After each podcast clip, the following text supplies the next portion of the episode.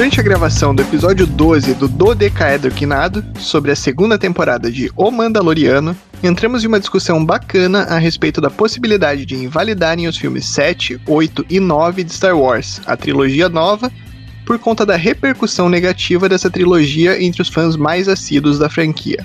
O trecho não chegou a entrar no nosso episódio, mas decidimos compartilhar com vocês mesmo assim. Aproveitem! Vocês acham realmente que é capaz dos caras, tipo, ignorarem essa última trilogia para fazer uma nova? Cara. Eu acredito que é, porque em Star Wars é. Rebels eles introduziram o Véu da Força. Eles não ignorariam a trilogia nova, mas seria uma a ideia de multiverso, basicamente. Cara, muita coisa indica que eles querem criar uns, um, 8, um 7, 8, 9 novo. Não, e esse Luke Skywalker do Mandaloriano é justamente o que todos os fãs de Star Wars antigamente, antigamente Que é o Luke Skywalker, um mestre Jedi. Tipo, eu, eu não achei ruim o Luke Skywalker é. no episódio 8.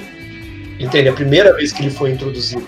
Eu achei ruim a falta de esperança dele. Eu, eu queria que a Rey tivesse chego, é. ele dito que não ia treinar ela, mas ela ter devolvido uma esperança nele e ele ter participado ativamente. Mas isso acontece, só que acontece de uma forma um pouco mais pé no chão, até diria. Não, não, cara, é. tem um episódio do Howard Should Rebellion, do Star Wars. E eles tiram sarro, porque como que devia ter acabado? Vamos, vamos ser honestos, cara. Como que devia ter acabado? Devia ter aparecido naquele momento que tá a Rey, ela vê o Palpatine e apareceu um Luke Skywalker, um Yoda, um Obi-Wan, um Qui-Gon Jinn, um Mace Windu e todos aqueles fantasmas que aparentemente podem usar a força, manipular o ambiente, iam pegar as sabres de luz, iam descer a porrada no Palpatine enquanto a Rey tava olhando. Porque, cara, foi muito mal introduzida essa parte. O Yoda por fogo na árvore, o Luke empurrar um sabre de luz para ela. Mas peraí, peraí, você tá falando do 8 ou do 9? Do 8 e do 9 juntos. Ah, vamos ignorar o 9, vamos, vamos pensar no 8. Cara, no 8.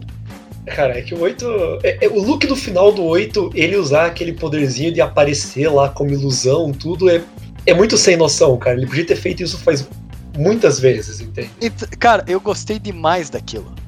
Eu achei a ideia legal. A ideia é, é muito legal. É, é que assim, para mim, para mim faz muito sentido com a evolução de personagem, cara. Porque, é, e, e, e, falando ainda do que apareceu agora no Mandaloriano.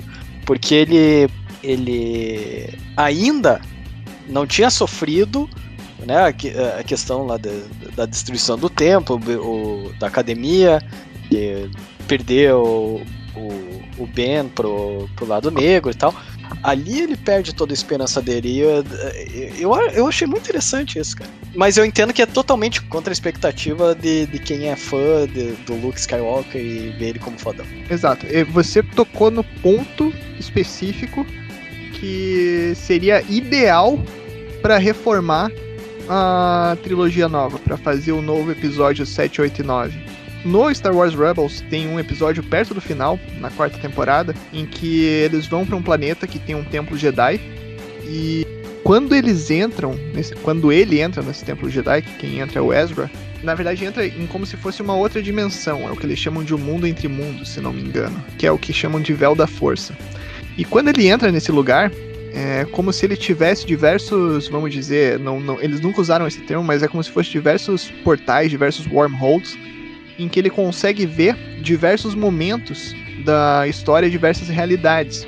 E ele consegue entrar nesses locais e alterar algumas coisas, se, se necessário, entendeu? Então, o que seria ideal, que eu imagino que eles fariam se eles fossem reformar a nova trilogia, seria justamente entrar nesse momento e impedir o Ben de fazer os negócios todos lá no templo, na, na Academia Jedi, uh, não deixar ele cair pro lado negro. E, cara, só esse detalhe corrigiria absolutamente tudo no universo Star Wars para uma nova trilogia 789.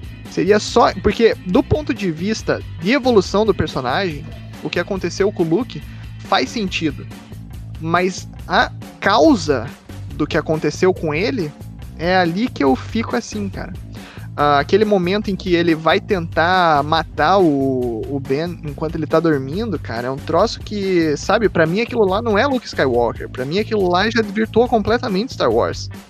Então, uh, se eles corrigissem aquele ponto específico no espaço-tempo de Star Wars, você salva uma nova trilogia e você consegue é, reparar o, o que foi considerado um erro por uma parte gigantesca da, da fanbase de Star Wars. Né?